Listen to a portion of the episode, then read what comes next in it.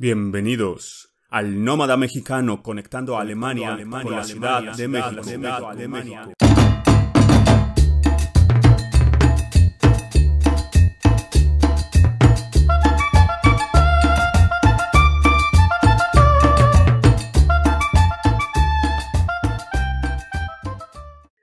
Hola, bienvenidos una vez más a su podcast El Nómada Mexicano, conectando a Alemania y a la Ciudad de México. Y esta vez especialmente, un programa especial, estamos conectando también a Bulgaria, Francia y el Reino Unido para platicar de la situación de la pandemia, cómo la vivieron los mexicanos fuera de México también y por supuesto en México.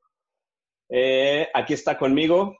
¿Qué onda amigos? ¿Cómo están? Rafa desde la Ciudad de México. Saludos a todos.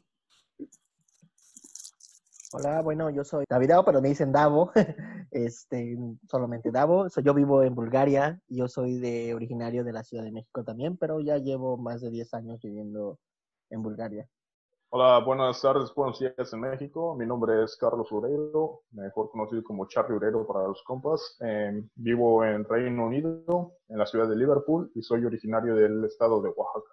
Hola a todos, yo soy Edgar Guerrero, soy de Puebla, y vivo en París desde hace unos nueve meses. Hola a todos. Así es, amigos. Hoy estamos conectando a cinco diferentes países para platicar de esta situación que ha estado súper difícil en todas partes, no solo en México. Amigo Rafael, ¿cómo te afectó a ti esta pandemia personalmente en cuanto a vida cotidiana y laboralmente? Pues mira, eh, principalmente han aquí en, muchas empresas, bueno, en la empresa que donde yo estaba trabajando, igual pues tomaron la decisión de, cortar a todo el equipo comercial, toda el área de, ventas, pues porque obviamente uno tiene que estar saliendo a visitar clientes, tienes que estar generando pues eh, precisamente pues bueno el negocio de, de, arrendamiento que es a lo que yo me dedico y pues eh, como decisión principal de, de, la, de, la, compañía, pues fue ya eliminar al área comercial, eh, quedarse solamente con dos elementos, que son, pues bueno, era un grupo muy pequeño, pero pues los, los mismos dueños ya tomaron esa decisión de ellos eh, abarcar esas actividades que nosotros estábamos haciendo. Y pues en, en cuestión laboral, sí, este, desde el mes de, pasado mes de marzo a casi abril, ya, ya estaban tomando la decisión y pues nos liquidaron a la, a la mayoría. Rafa, ¿y recibieron alguna eh, ayuda del gobierno o algún incentivo las personas que se quedaron sin trabajo? O sea, aquí, pues tú sabes que es muy, muy, muy, si no estás inscrito a algún programa que, que te den este apoyo, pues, pues no, de ninguna manera vas a recibir este apoyo del gobierno. O sea, realmente aquí nada más, pues, te, dan, te dieron tu, tu, lana, tu liquidación y pues ahí, ahí nos vemos. Fa, difícil la situación.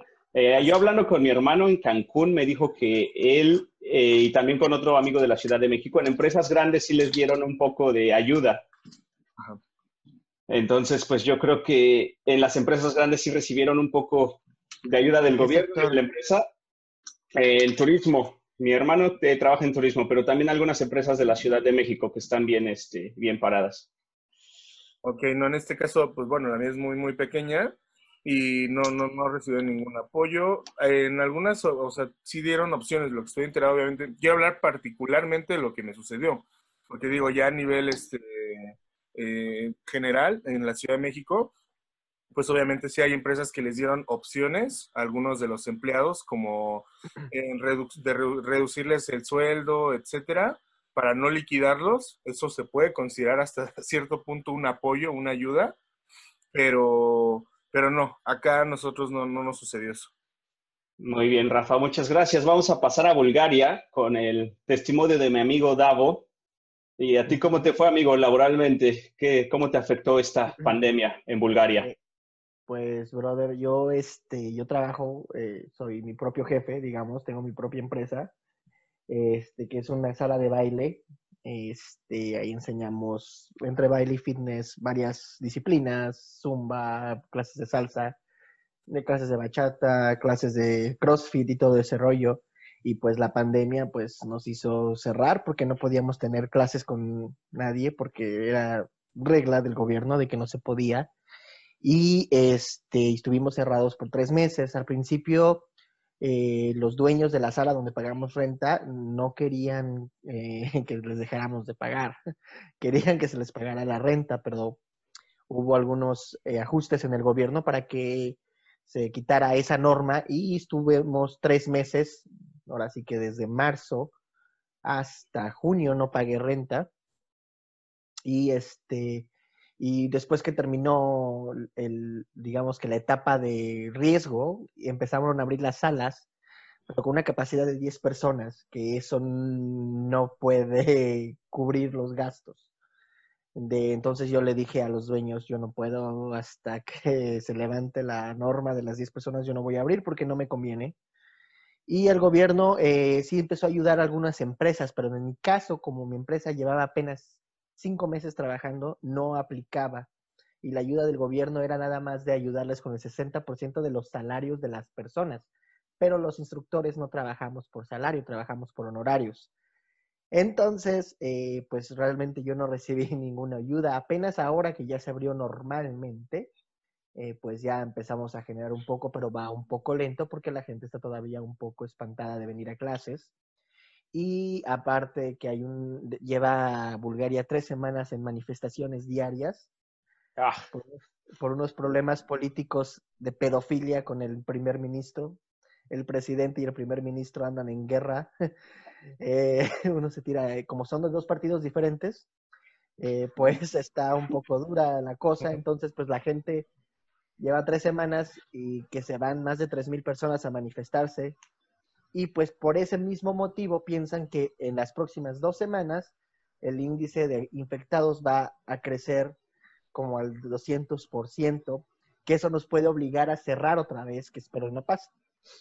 Oh, Así está la cosa, carnal.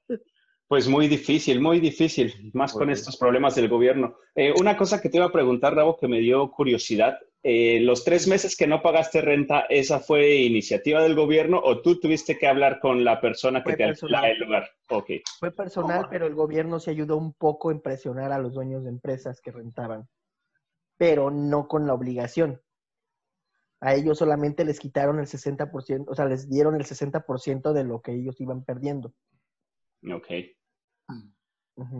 Muy bien, muy bien. Pues vámonos hasta Francia, Edgar.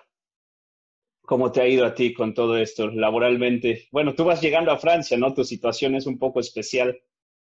Eh, sí, bueno, les, platico rápidamente cómo, cómo, llegué aquí, muy, muy breve.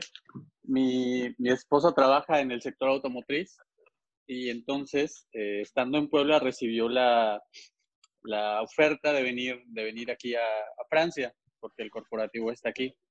Entonces, bueno, pues nos mudamos, cambiamos eh, literalmente todo, o sea, los muebles los trajimos aquí y demás. Eh, pero pues fue, fue un tanto desafortunado porque nosotros llegamos en diciembre, en diciembre eh, hubo, bueno, estuvo muy sonado lo de la huelga aquí de París, del metro, que se extendió hasta febrero.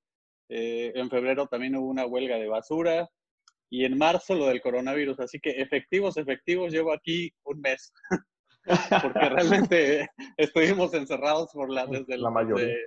desde, que empezó lo de la, lo de la huelga de, de transporte. Estuvimos encerrados en el hotel un mes y después la huelga de basura, tampoco se podía hacer mucho.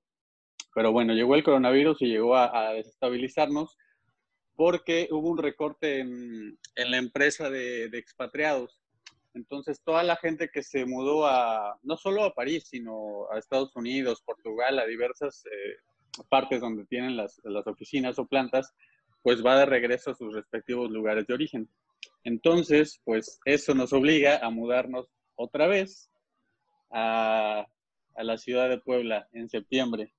Y es, es, un cambio, yo, yo en Puebla me dedicaba a la hotelería, yo estudié turismo y, me dediqué a algo similar a lo de Rafa, pero en, hoteles. Yo me dedicaba a visitar clientes, a buscar este negocio para, para, para acrecentar la ocupación de, del hotel. Y bueno, eh, justo cuando, cuando empezaba a, tocar puertas para, para poder trabajar, se presenta esto del coronavirus, ¿no? Y es desafortunado porque digamos que tengo todas las herramientas para trabajar aquí, o sea, estoy legalmente, puedo, tengo la visa de trabajo y demás, pero pues con el, con el sector eh, apagado es, es muy difícil. Y en ciertos casos, este, aquí en, en, Francia, al sur, precisamente ya se han dado como que repuntes, rebrotes de, de COVID, y eso también crece la incertidumbre, ¿no? Porque por una parte también decimos, bueno, pues hay que, hay que aventurarnos, hay, hay que quedarnos, pero no sabemos lo que pueda pasar. Y escuchando a Rafa también, eh, he tenido contacto con algunos ex compañeros de, hotelería. Por ejemplo, en, me imagino que va a ser similar a la situación en, en, todo México, pero están operando con al 30% de la ocupación del hotel. O sea, de un hotel que tiene, no sé, 150 habitaciones, operan con 50 habitaciones. Entonces, eso, pues eso repercute en no contrataciones, eh, tal vez no se pueden dar el lujo de despedir a la gente porque les puede salir más caro. O sea, es, es un... Eh, aparte de lamentable eh, económicamente, pues personas como yo que venían con un objetivo, si te mueves, te, te, desestabiliza muy cañón, ¿no? Porque es algo que, pues vaya, nadie tenía contemplado, nadie, nadie, nadie. Claro, pero pues llegaste a súper super tiempo a Francia, ¿no? Con la huelga del metro, la huelga de la basura y luego la pandemia. o sí, sea, no, no, no. ¿sabes? Les platicaba que, que, bueno, ya después entrados en ese tema, pero me, estaba preparando para correr el maratón, o sea, era salía a correr y demás, y de pronto que te cierren todos, así te cambia emocionalmente. Ok, vamos a pasar al Reino Unido con Charlie. Él vive en la ciudad de Liverpool. Entonces, cuéntanos, compadre, por favor, ¿cómo te afectó a ti la pandemia en el Reino Unido? Uh, bueno, eh, yo llevo 10 años prácticamente laborando en el sector de bebidas alcohólicas en el Reino Unido, en una empresa que se dedica a exportar a nivel mundial eh, y nivel local. Eh, yo me desempeñaba como supervisor de producción, un cargo que ya iba para dos años me iba muy bien. Y con esto de la pandemia, pues nos tocó un recorte de personal de más del 80%. Entonces, em, tuvieron que verse en la necesidad de, al estallar el brote y cerrar todos bares, hoteles, este, centros nocturnos y demás, pues cayó la venta. Entonces, ellos tenían que hacer un recorte para ajustar em, los ingresos y pues empezaron a despedir a bastante gente. Bueno, no despedir en su caso, fue este, darles su liquidación y ahí nos vemos. En mi caso, pues, este, como supervisor, me tuvieron que bajar a operador normal con un recorte salarial de casi de 800 euros más o menos al mes. Sí, fue mucho dinero. Fue bastante. Entonces, pues bueno, eh, conservo mi trabajo porque fue un momento de incertidumbre en el cual estaba indeciso si tomaba mi liquidación y buscaba otro empleo o seguía, pero eh, bajando de nivel. Pero como estaban las cosas con todo esto de que habían cerrado eh, muchas empresas y todo, pues no había muchas fuentes de empleo. Y si a esto le sumamos cuántos millones de personas perdieron su empleo en el Reino Unido, pues prácticamente era imposible, entonces me tuve que arriesgar y eh, bajar de nivel. Y pues al momento conservo mi empleo todo normal, menos estrés, pero prácticamente en, en el ámbito, en el bolsillo, pues sí se ve reflejado un poco. Claro que sí, sí ha pasado en muchos países esto. Te iba a preguntar algo, amigo. Tú no dejaste de trabajar en ningún momento, ¿verdad? Aquí en Europa y también en México este, había empleados catalogados como esenciales, por ejemplo, los que trabajan en las tiendas de supermercado, eh, tú que, eh, ¿cómo se dice? Trabajamos en el, en el sector del alcohol. sí, ah, distribución. Tú que te dedicas a la distribución del alcohol. Sí, distribuimos y producimos alcohol. Entonces, este, pues prácticamente yo recibí una llamada de mi jefe eh, una noche antes del anuncio del primer ministro en el cual decía que se iba a cerrar este, todo negocio que no fuese esencial. Entonces, estuvimos a la expectativa de qué iba a suceder y misteriosamente eh, el trabajo, en donde trabajo dijeron, bueno, vamos, tenemos muchos contenedores de alcohol, cientos y miles de litros, pues vamos a producir gel antibacterial. Y con eso, con eso, pues este, se apegaron a lo que se puede llamar trabajadores esenciales. Y pues la verdad, ni producimos mucho gel antibacterial. Si acaso fueron como 200 litros y se acabó.